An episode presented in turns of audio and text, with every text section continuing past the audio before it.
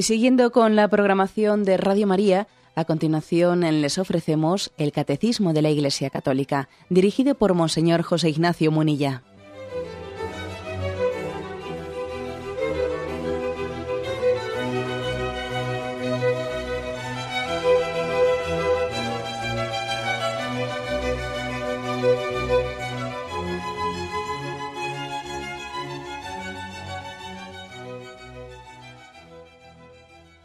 Cordial saludo a todos los oyentes de Radio María. Un día más, con la gracia del Señor, proseguimos el comentario del Catecismo de nuestra Madre la Iglesia. Estamos explicando la cuarta, dentro de la cuarta parte del Catecismo qué es la oración cristiana. Y hay un repaso por las eh, figuras del Antiguo Testamento que nos introducen también en este misterio de oración. El Antiguo Testamento es también escuela de oración, que nos dispone después para conocer a Cristo plenitud de la revelación, de la unión de, del hombre con Dios Padre. Bueno, pues eh, habíamos quedado en el punto 2574, eh, ya habíamos hablado de la figura de Abraham, de la figura de Jacob, ahora pasamos a la figura de Moisés, eh, también muy importante, como vais a ver, para adentrarnos en el misterio de la oración.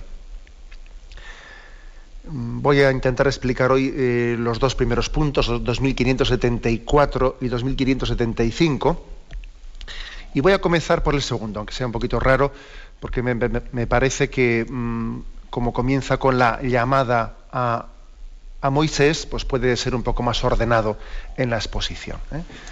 Por lo tanto, comienzo con el punto 2575 y dejo para después el anterior. Dice así. Mm, aquí también, o sea, también en el caso de Moisés, al igual que en todos los anteriores, eh, aquí también Dios interviene el primero llama a Moisés desde la zarza ardiendo. Ahora vamos a hablar de esto, cómo, cómo fue la llamada eh, a Moisés. Me fijo en esta expresión, aquí también Dios interviene el primero. Eh, subrayar que entender lo que es la oración es descubrir que detrás de, de cualquier relación que tengamos con Dios, cuando hemos profundizado en ella, descubrimos que era una iniciativa de Dios. O sea, que cualquier paso que nosotros demos ante Dios, nosotros acudimos a Dios y allí descubrimos que en realidad eh, ese, ese, paso que nosotros damos era una iniciativa de Dios, que Dios eh, estaba detrás nuestro hace tiempo y no nos habíamos dado cuenta. ¿no? Es decir, que cuando nosotros llamamos a Dios, en realidad estamos respondiendo, aunque no nos demos cuenta al principio que cuando pedimos a Dios, pedimos dones, en realidad estamos acogiendo lo que Él quería darnos hace tiempo. ¿Eh? Según uno se va adentrando en el misterio de Dios, va descubriendo que todo es iniciativa suya y nosotros vamos poco a poco respondiendo. ¿eh? Es aquello que decía San Agustín, no tárdete a mí, hermosura soberana, tárdete a mí, y tú, y tú estabas dentro de mí y yo no me daba cuenta. ¿Eh? y tú clamabas y yo no me daba cuenta. Y ahora me he dado cuenta que, cuánto, cuánto he tardado. ¿no? Bueno, pues este es eh, uno de los puntos importantes para comprender el misterio de la oración, es este, es una iniciativa divina. Dios va detrás nuestro, ¿eh? nos busca hace tiempo. ¿no? No sé, se me ocurre el ejemplo de lo que es un noviazgo un noviazgo en el que no se enamoran los dos al mismo tiempo, porque hay noviazgos en los que los, dos se han enamorado al mismo tiempo y qué fácil es eso, ¿no? Qué bien. Pero claro, también hay noviazgos en los que uno ha comenzado a estar enamorado del otro mucho antes de que el otro se hubiese fijado en él. Y es una, es, una pequeña tortura, entre comillas, ¿no? Una tortura que yo me estoy fijando, ¿no? En ese chico, en esa chica, pero ya me doy cuenta que él no, se ha fijado en mí. Y sin embargo, yo durante X tiempo, durante unos meses, durante unos años, me estoy fijando en... O sea, he hecho mano de esta comparación para entender lo que es la iniciativa de Dios. Dios eh, se ha fijado en ti y lleva tiempo, ¿no? Desde toda la eternidad, cortejándote, aunque tú igual no te has dado cuenta. Cuando alguien descubre y dice, quiero hacer oración, en mi vida tiene que haber una oración más profunda. La oración tiene que ocupar algo central en mi vida, no como hasta ahora, ¿no? Que rezo de una manera, que esto es, yo qué sé, ¿no? Pues totalmente superficial. El hecho de que tú caigas en cuenta de eso, pues es como si el Señor dijese, por fin, llevaba tiempo detrás tuyo esperando que te dieses cuenta. ¿Eh? Por fin has respondido a mi llamada. A esto se refiere lo que es la iniciativa de Dios. La oración es iniciativa de Dios. ¿eh? Bien, pues nos, pone, nos propone, para explicar el tema de Moisés, el episodio de la zarza ardiendo. Es la llamada Moisés, Éxodos 3, 1 al 10. Vamos a leerlo y lo comentamos. ¿eh? Moisés pastoreaba el rebaño de Jetró, su suegro, sacerdote de Madián. Conduciendo el rebaño a través del desierto, llegó a Loreb, el monte de Dios. Allí se le apareció el ángel del Señor, como una llama de fuego en medio de una zarza. Se fijó y quedó sorprendido al ver que la zarza ardía, pero no se consumía. Entonces Moisés le dijo, voy a acercarme para observar este fenómeno extraño, a saber, ¿por qué no se consume la zarza? Al ver el Señor que Moisés se acercaba a mirar, lo llamó desde la zarza, Moisés, Moisés. Aquí estoy, respondió Moisés. Dios le dijo, no te acerques, quítate las sandalias porque estás pisando un lugar sagrado. Y añadió, yo soy el Dios de tus antepasados, el Dios de Abraham, de Isaac y de Jacob. Moisés sintió miedo de mirar a Dios y se tapó la cara. Y el Señor continuó diciendo, he visto la angustiosa situación de mi pueblo en Egipto, he escuchado los gritos de dolor que le causan sus opresores y conozco sus calamidades.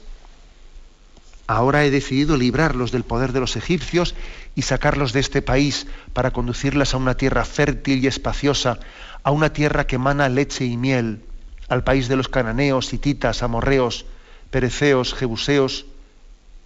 El lamento de los israelitas ha llegado a mí y he visto cómo los tiranizan los egipcios. Ve pues, yo te envío al faraón para que saques de Egipto a mi pueblo, a los israelitas. Entonces Moisés preguntó a Dios, ¿quién soy yo para presentarme al faraón y sacar de Egipto a los israelitas? Dios le contestó, yo estaré contigo y esta es la señal de que yo soy quien te envía. Cuando haya sacado de Egipto al pueblo, me adoraréis en este monte. Moisés le respondió, de acuerdo, me presentaré ante los israelitas y les diré, el Dios de vuestros antepasados me envía a vosotros pero si ellos me preguntan cuál es su nombre, ¿qué les responderé? Dios dijo a Moisés, soy el que soy. Y añadió, esto responderás a los israelitas, yo soy, me envía a vosotros. Les dirás también, Yahvé, el Dios de nuestros antepasados, el Dios de Abraham, de Isaac y de Jacob, me envía a vosotros. Este es mi nombre, así me llamaréis de generación en generación. Bueno, este es el texto el texto de la, llamada ¿eh? a Moisés y es un texto emblemático para entender lo que es, lo que es la oración. ¿no? Dice el catecismo, este acontecimiento, este acontecimiento de la llamada a Moisés quedará como una de las figuras principales de la oración en la tradición judía y cristiana. ¿Eh? En efecto, si el Dios de Abraham, de Isaac y de Jacob llama a su siervo Moisés, es que Él es el Dios vivo que quiere la vida de los hombres. Una primera lección importante ¿eh? de cara a la oración. Bueno, pues que mm, Moisés tiene, tiene miedo, tiene miedo ante lo desconocido. Dice literalmente, Moisés sintió miedo de mirar a Dios y se tapó la cara. Por aquella creencia que existía en el Antiguo Testamento de que, decía que quien viese a Dios cara a cara moriría. Dios tuvo miedo, ¿no? Es miedo a lo desconocido. Y es impresionante, es impresionante ver cómo, cómo en este pasaje se compaginan dos cosas, dos cosas que a nosotros a veces nos cuesta compaginar. Por una parte, la cercanía de Dios y por otra parte, su trascendencia. En la oración se tienen que conjugar ambas cosas. ¿eh? Dios, para poder hablar con Él, eh, necesitamos tener un rostro un rostro suyo que nos resulte cercano. Y en este sentido, ¿cuál es la forma en la que tiene Dios de quitarle ese miedo a Moisés? Pues la forma en la que tiene es la de, darle referencias. Y le dice, mira, yo soy el Dios de Abraham, el Dios de Isaac, el Dios de Jacob, es decir, el Dios de tus antepasados.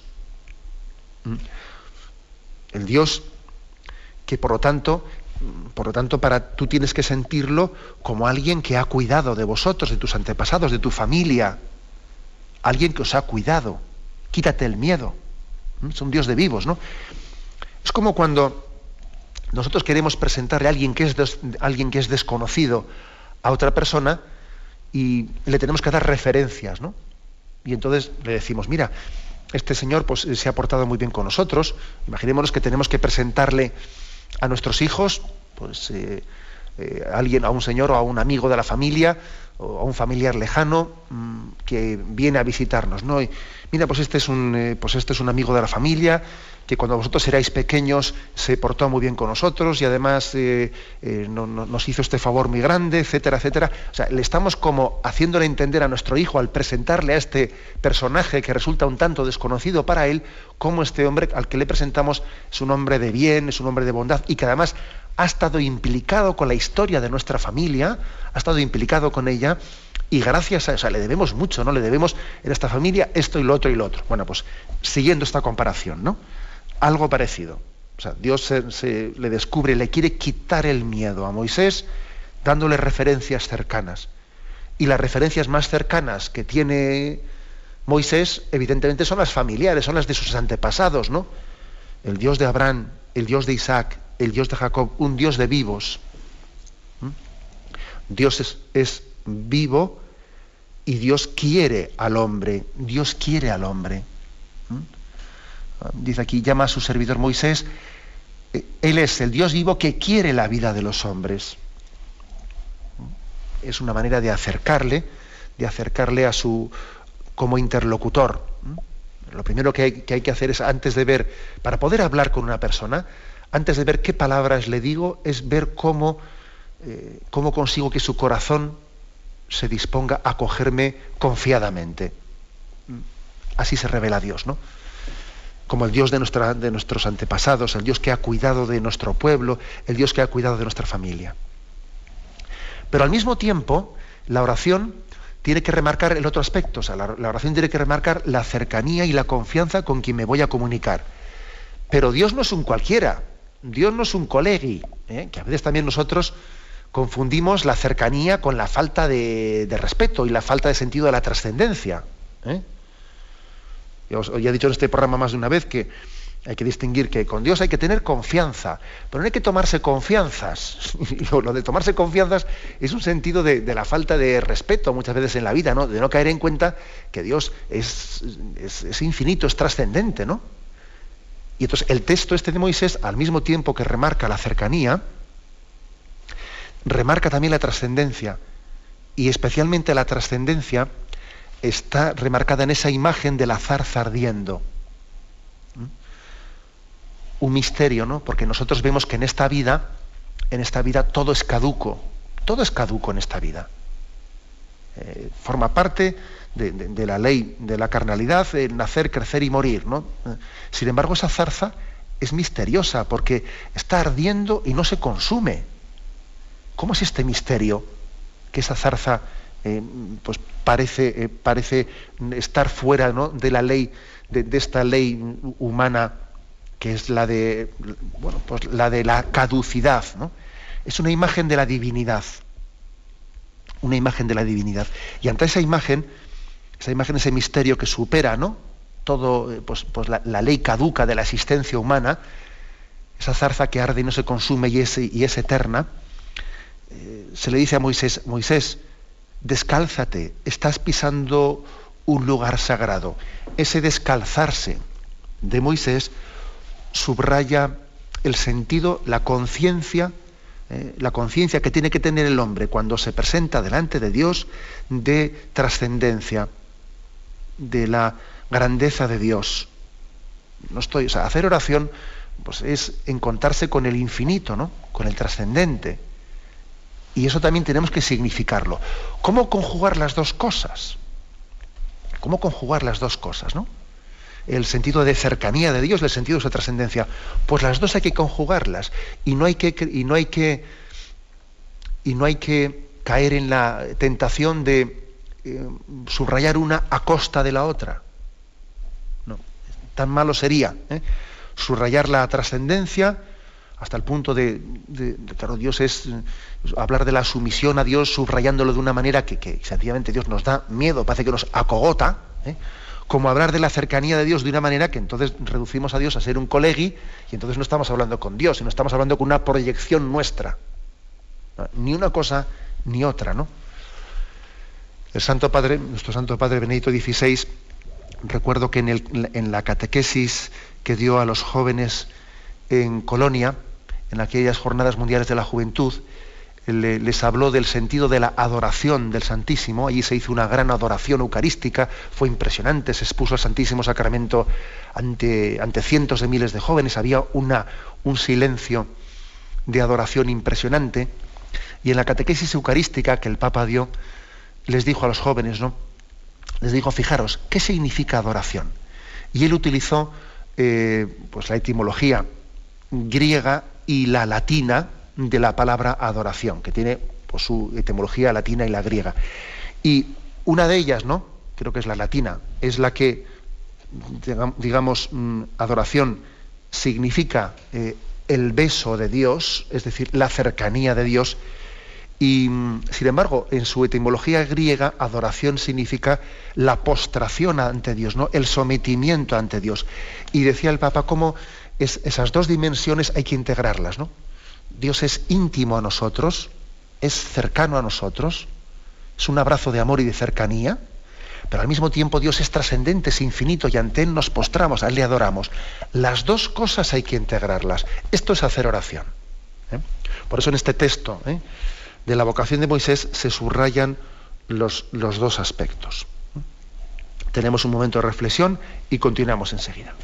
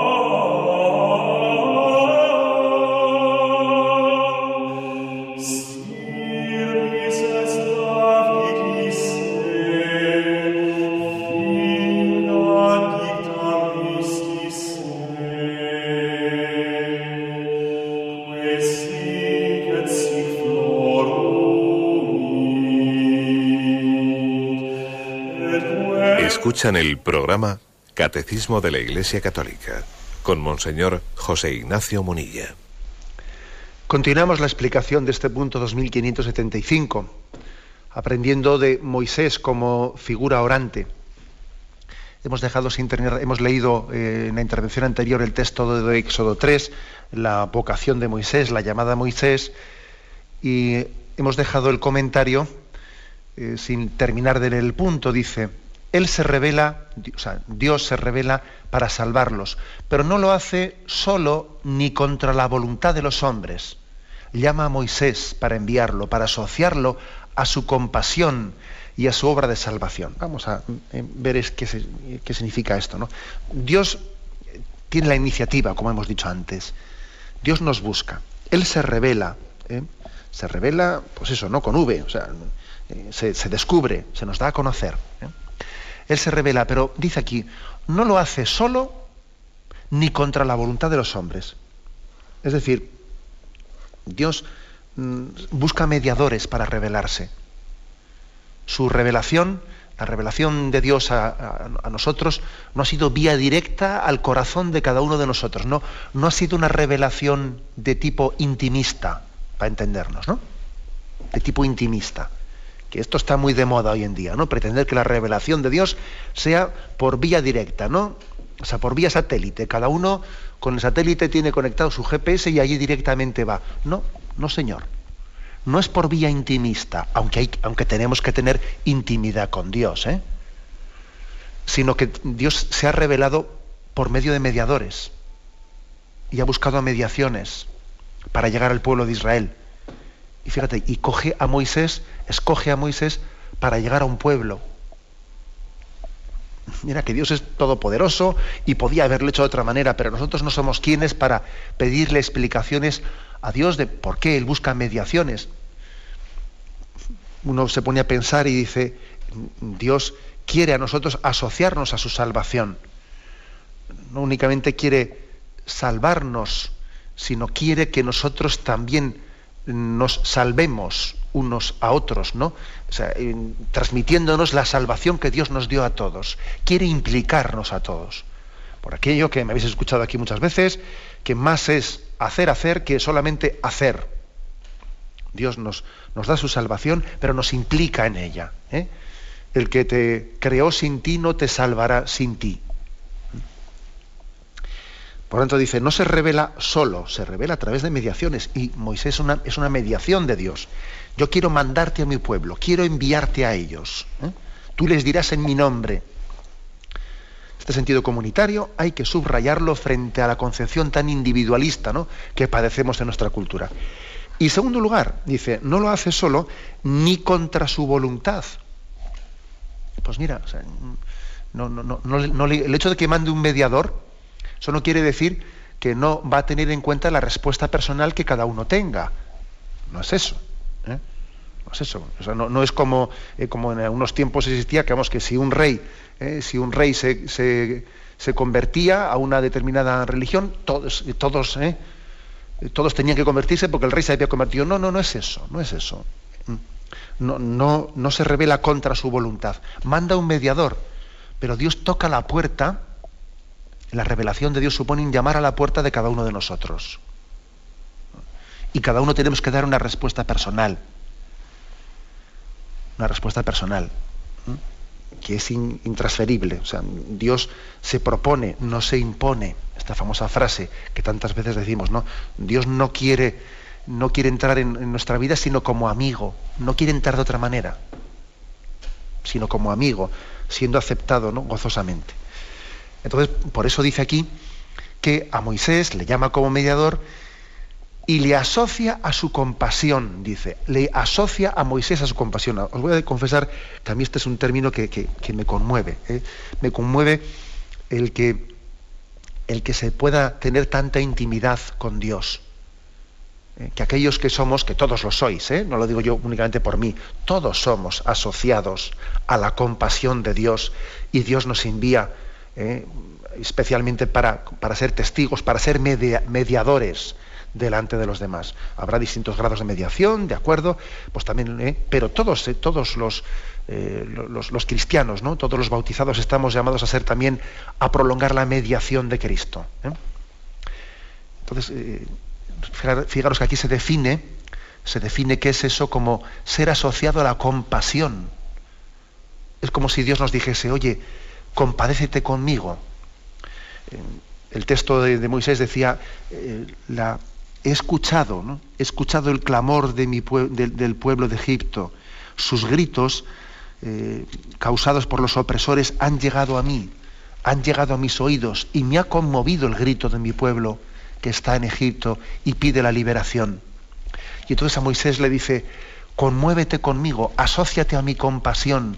El corazón de Dios está compadecido. Y le pide que Moisés también eh, participe de esa compasión. Esto es ser mediador. Ser mediador no solamente es, venga, mm, te mando este recado para que se lo mandes al otro. No, venga, toma la carta que está cerrada. Y tú, como hace un cartero, ¿no?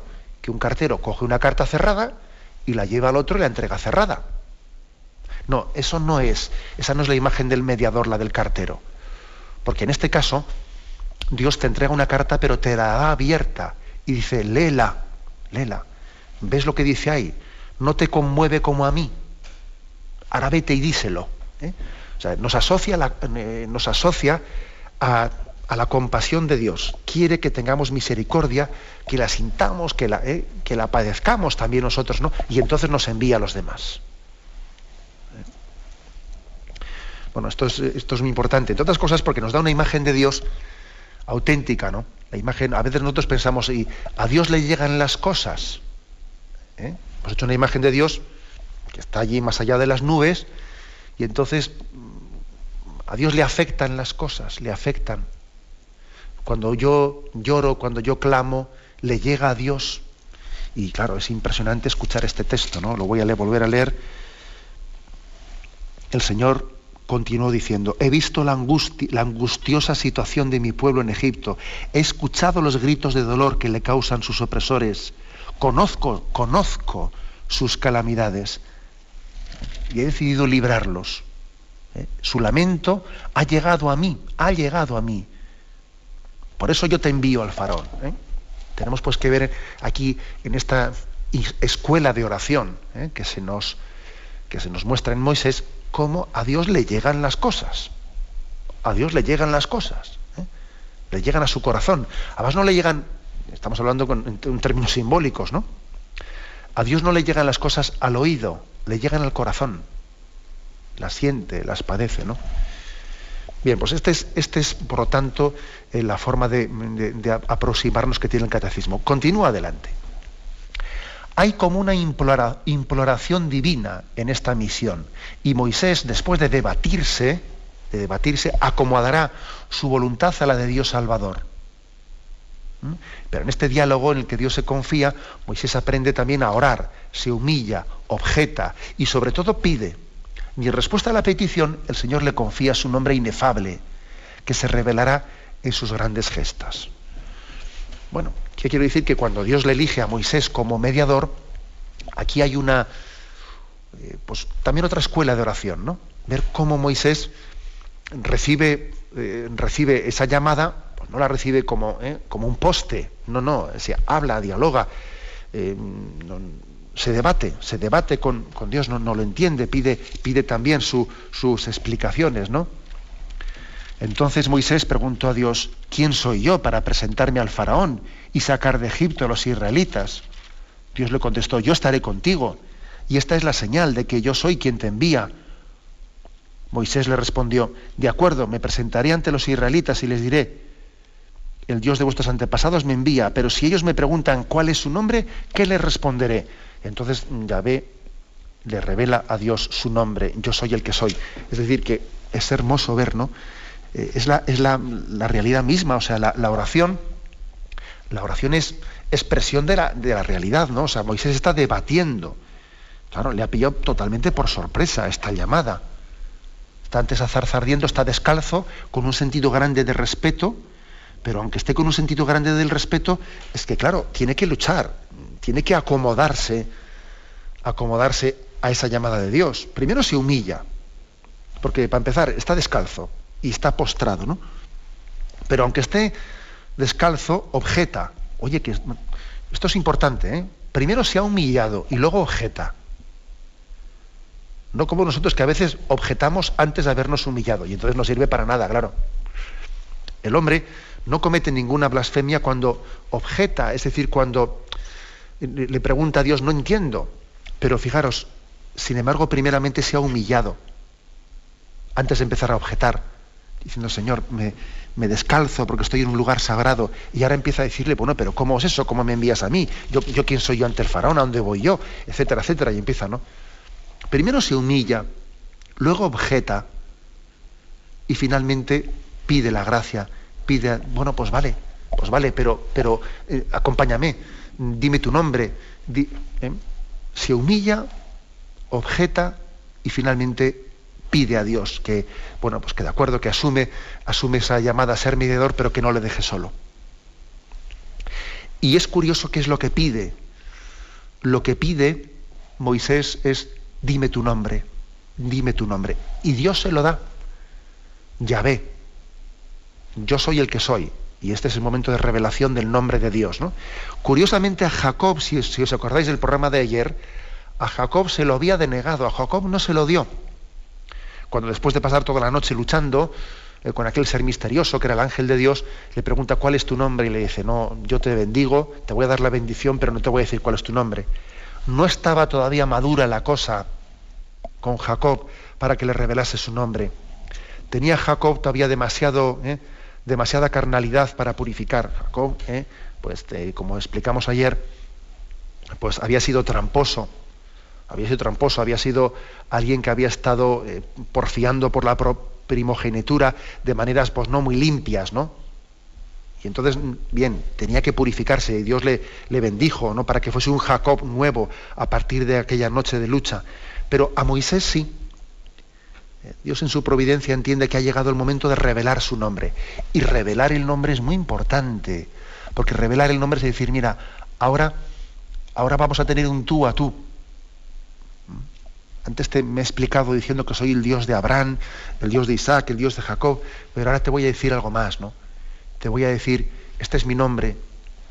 Si tú te llamas Manuel, Juan, Antonio, eh, Moisés, te voy a decir cuál es mi nombre. Mi nombre es Yahvé. ¿eh? Lo cual permite una gran intimidad, ¿no? Y Moisés se va a presentar ante el pueblo dándole, dándole un nombre. ¿eh? O sea, me dirijo en el nombre de Yahvé. Bien, tenemos un momento de reflexión y continuaremos enseguida.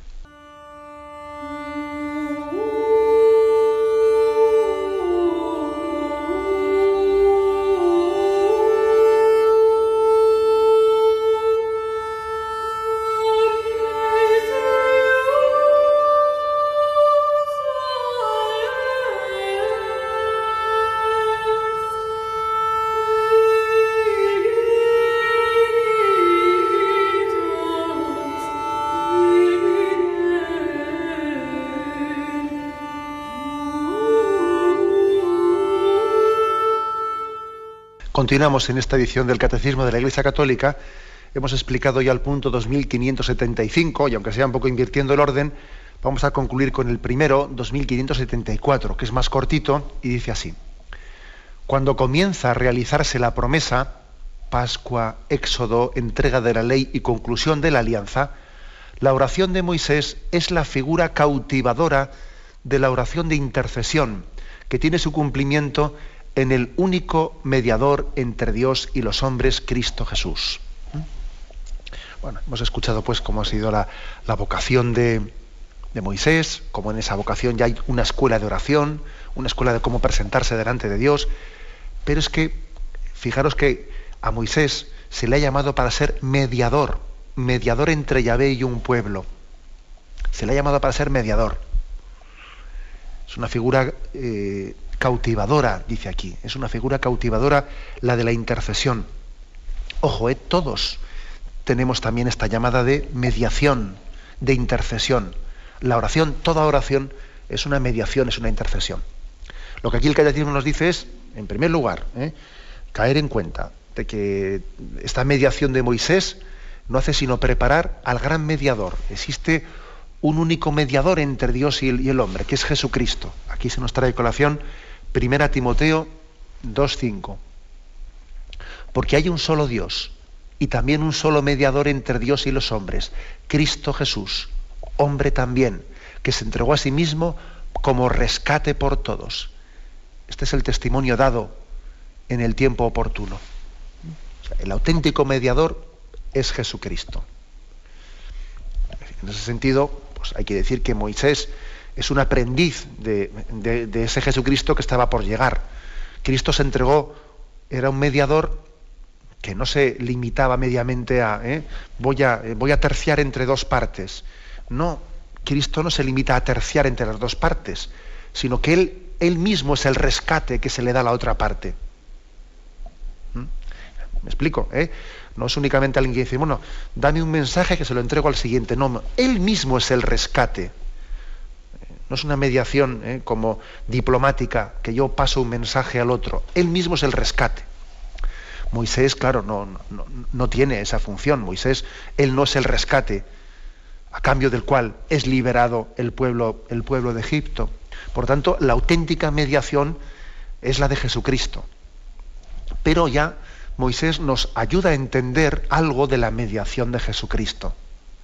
Jesucristo es, eh, es la respuesta que Dios, que Dios Padre ha tenido al ver cómo a sus oídos ha llegado el clamor del pueblo que, es pecador y, necesita la liberación.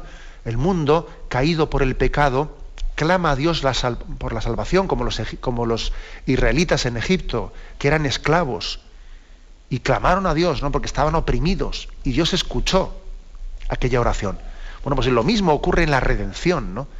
La humanidad caída por el pecado eh, sufre, y esta vida en el momento en que el hombre ha dado la espalda a Dios, se convierte en un infierno, ¿no? Entre comillas, ¿no? Y entonces clamamos a Dios la salvación y nuestro clamor le llega a Dios. Señor, sálvanos, que perecemos. Y Él envía al mediador.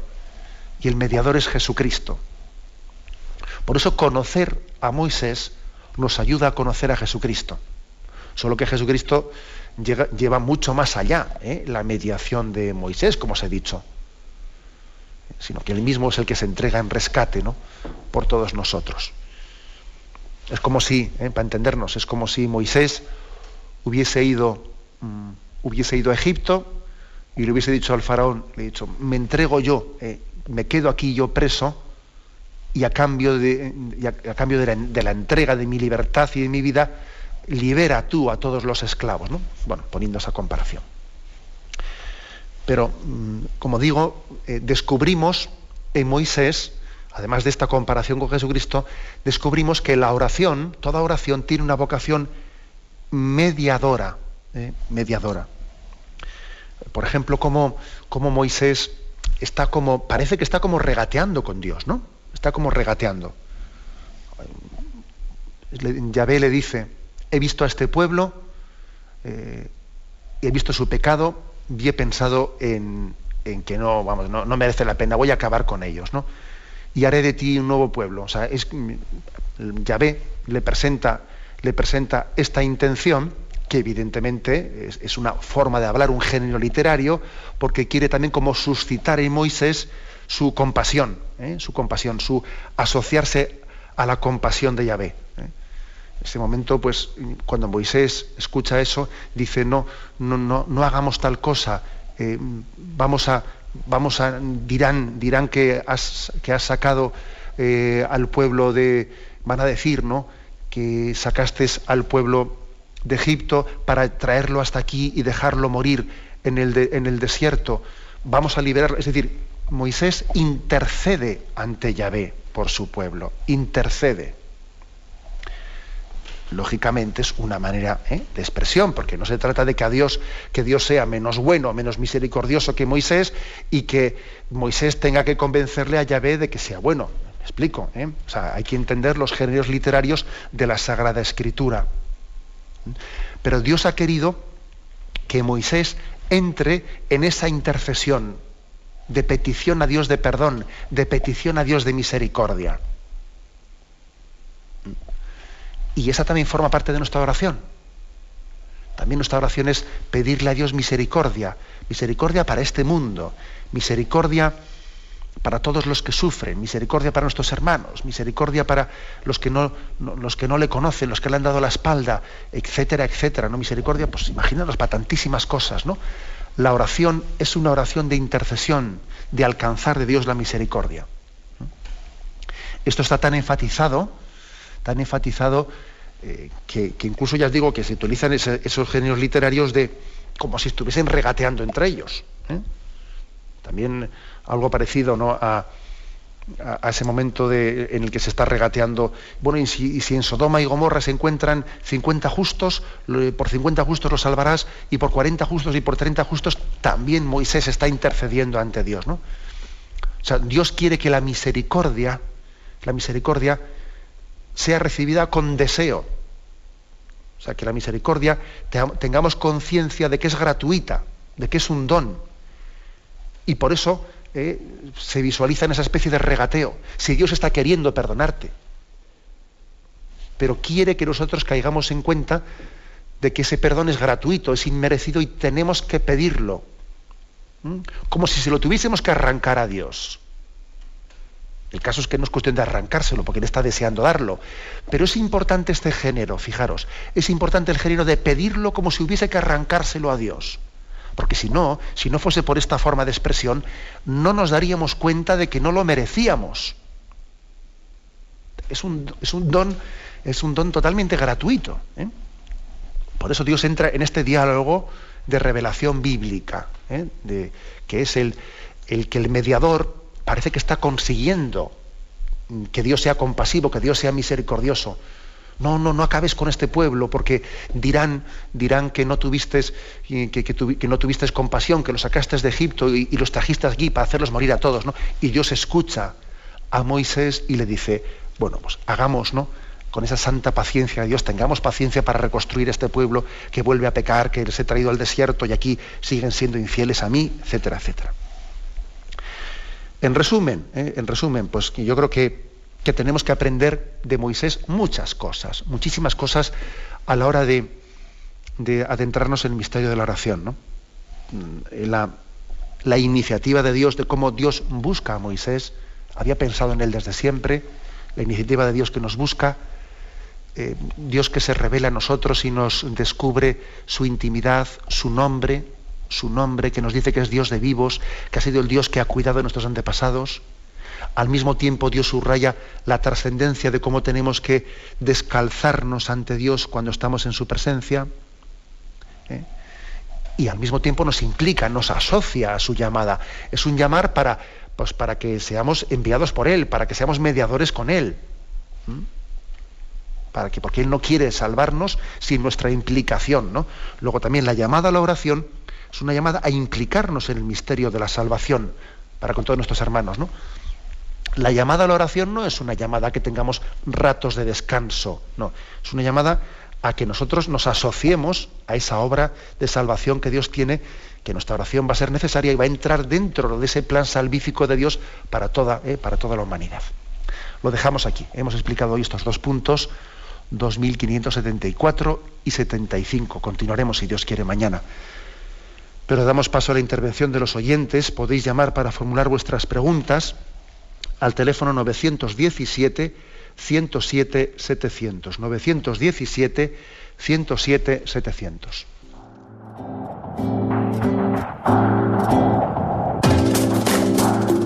Estos voluntarios que dan su tiempo generosamente en el día a día.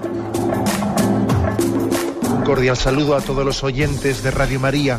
Un día más, con la gracia del Señor, proseguimos el comentario del Catecismo de nuestra Madre la Iglesia.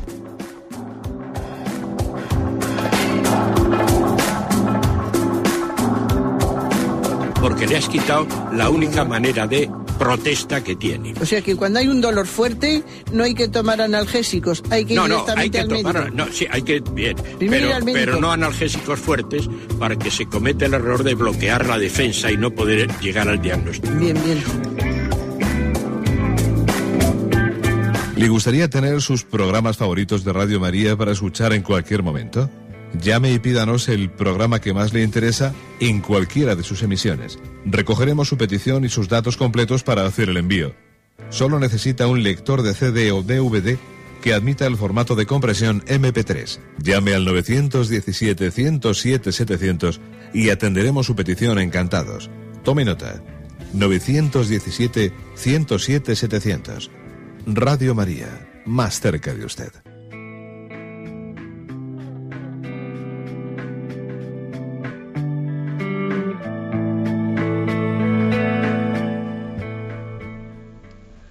Sí, buenos días. ¿Con quién hablamos? Hola, buenos días, monseñor. Soy Ana. Adelante, le escuchamos. Mire, quería, se me ha quedado una pregunta en el tintero del día de Abraham que me he planteado muchas veces, y es que si el Señor sabe en lo íntimo que hay, en lo profundo de nuestro corazón, lo que vamos a hacer, qué pensamos, qué sentimos, ¿para qué necesitó el Señor? ¿Para qué necesita probarnos?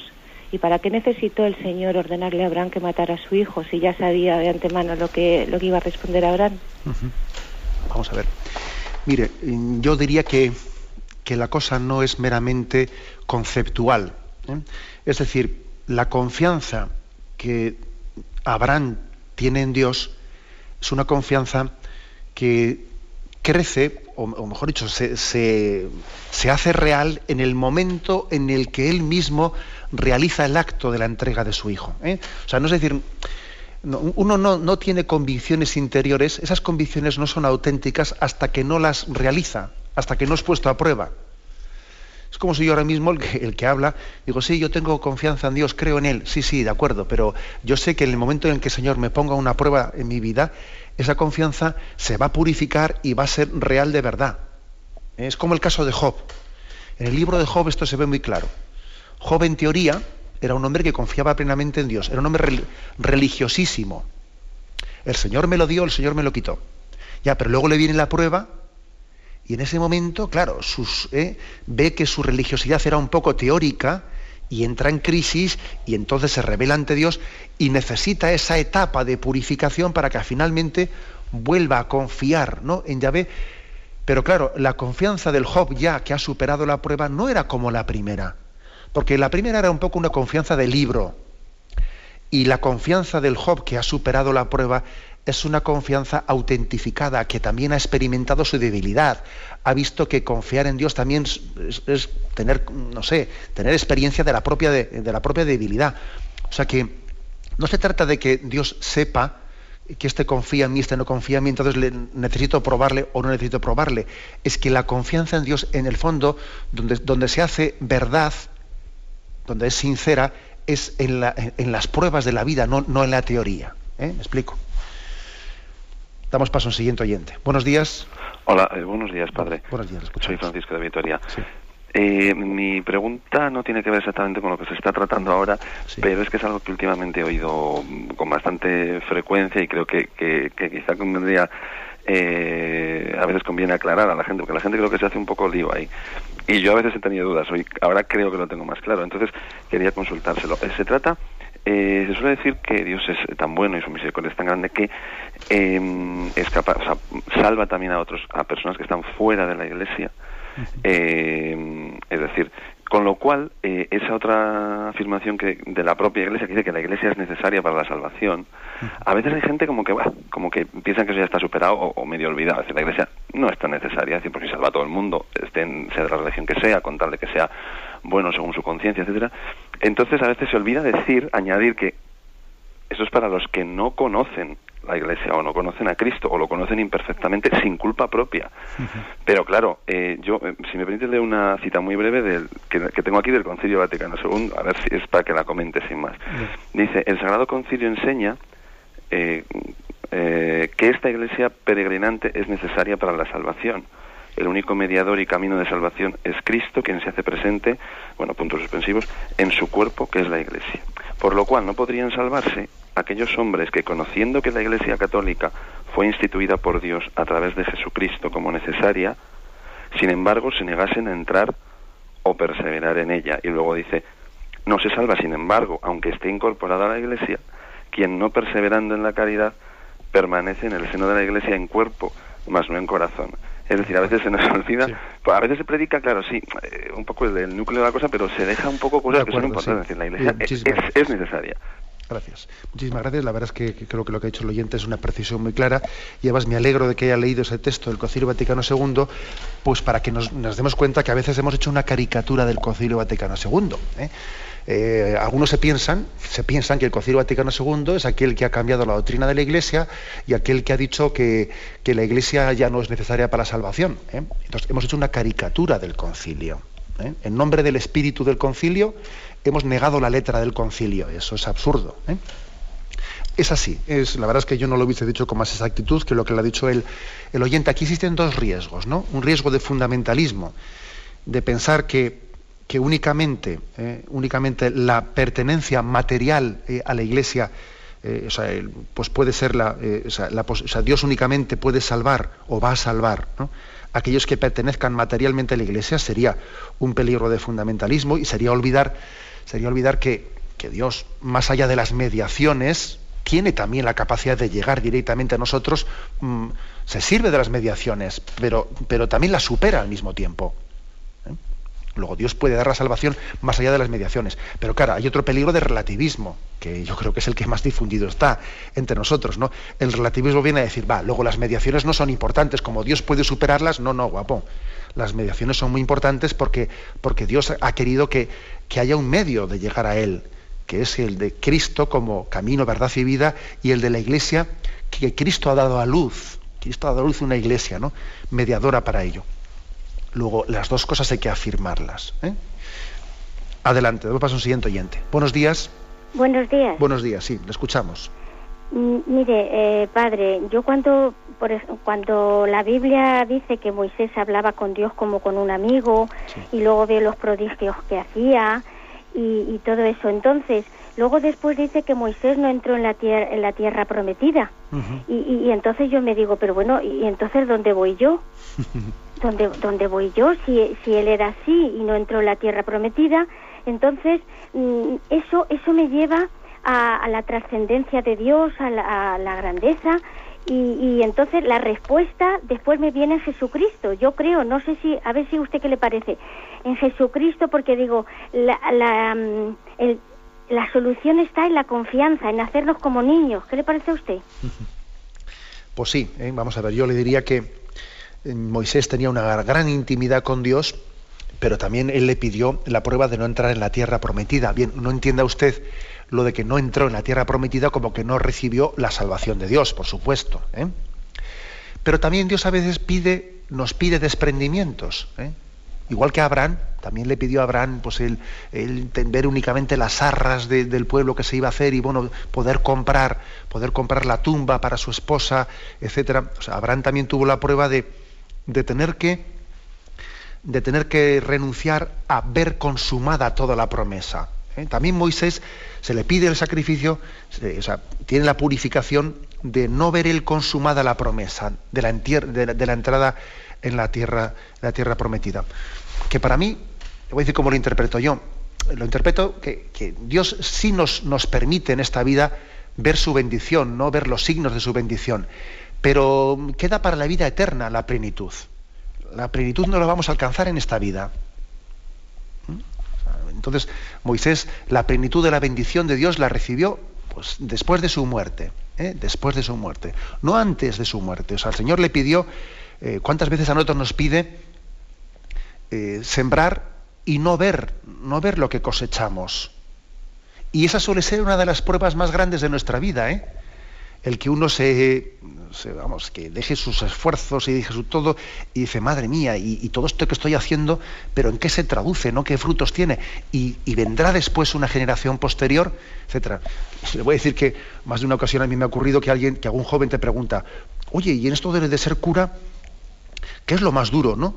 Lo de la obediencia, eh, lo del consejo de, pobreza o lo del celibato, ¿no? ¿Qué es, lo más duro de, esas renuncias así de los consejos evangélicos? Y yo le suelo decir, mira, ni una, ni otra, ni otra. ¿eh? Muchas veces lo más duro en nuestra vida es el, entregarnos sin ver a cambio ¿eh? todos los frutos consumados. El sembrar sin ser tú el que coseches, eso es lo más duro. Y también eso yo, así entiendo yo. Ese episodio de, Moisés. ¿eh? Dios nos pide, pide vivir en su, en su intimidad, vivir en su amistad, aunque no vamos a ver plenamente los frutos de esa amistad hasta la siguiente vida. ¿eh? Por tanto, como niños, como dice usted. Adelante, damos paso a un siguiente oyente. Buenos días. Buenos días, monseñor. Buenos días, le escuchamos. Eh, soy Daniel, le llamo de Sevilla. Adelante, Daniel. miren, te quería preguntar, bueno, preguntar, eh, he escuchado estos días atrás eh, a varias preguntas que han hecho algunos oyentes acerca de la oración en lengua o la oración de sanación, de dones así más extraordinarios y, entiendo perfectamente la contestación que usted dio en el sentido de que mm, son temas un poco delicados que, que convienen tratarlos con mucha delicadeza, ¿no? Pero también me gustaría... Mm, permítame decírselo, oírle también decir que son muy necesarios en la iglesia de hoy, puesto que mm, eh, es como si, si, los acallamos, si, si los apagamos, es como si estamos apagando también el fuego del Espíritu, y también actúa. El mismo Cristo nos dijo que, que Él eh, era el mismo ayer, hoy y siempre, y que podíamos hacer las mismas cosas que Él hiciera. Entonces yo creo que el Espíritu Santo nos capacita también para y, el mismo Pablo también nos dice que aspiremos a los carismas mayores. Entonces, mm, entiendo que es una realidad en la iglesia que se da hoy día, que es cierto que hay que tener mucho cuidado porque existen muchas muchas cosas raras que, que se nos pueden colar, pero que creo que hace mucho bien. Y lo digo desde la propia experiencia de que de la oración de salvación, no ya en mí, sino de gente que ora por mí y que lo he vivido ¿no? y lo he sentido. E-, esa acción del Espíritu Santo. De acuerdo. Bueno, pues mire, le admito totalmente su apreciación, y eh, su corrección, porque creo que es así. A veces uno cuando da una respuesta, pues hombre, incide en un aspecto, en el aspecto del peligro, igual eh, que es en el que incidí yo, ¿no? Eh, y puedo también dejar un poco en el olvido ese otro aspecto que usted está diciendo y es absolutamente cierto. Es verdad que la Iglesia estos dones extraordinarios creo que tiene que acogerlos como dones que son, pero mm, también es, yo creo es un signo de autenticidad de estos dones el que sean vividos de una manera discreta, no haciendo de ellos un, eh, pues un espectáculo, etcétera, como a veces se ve pues en algunas sectas protestantes, etcétera. ¿eh? Yo creo que también es un signo de autenticidad, pero es cierto, nosotros no somos quienes para decirle al Espíritu Santo cómo, cómo tiene que llevar adelante sus carismas y sus dones. ¿eh? Yo creo que nosotros tenemos que ser acogedores y al mismo tiempo muy humildes y también mm, pedir siempre el acompañamiento de la Iglesia en ese discernimiento de esos dones extraordinarios. Tenemos el tiempo cumplido. Me despido con la bendición de Dios Todopoderoso, Padre, Hijo y Espíritu Santo. Alabado sea Jesucristo.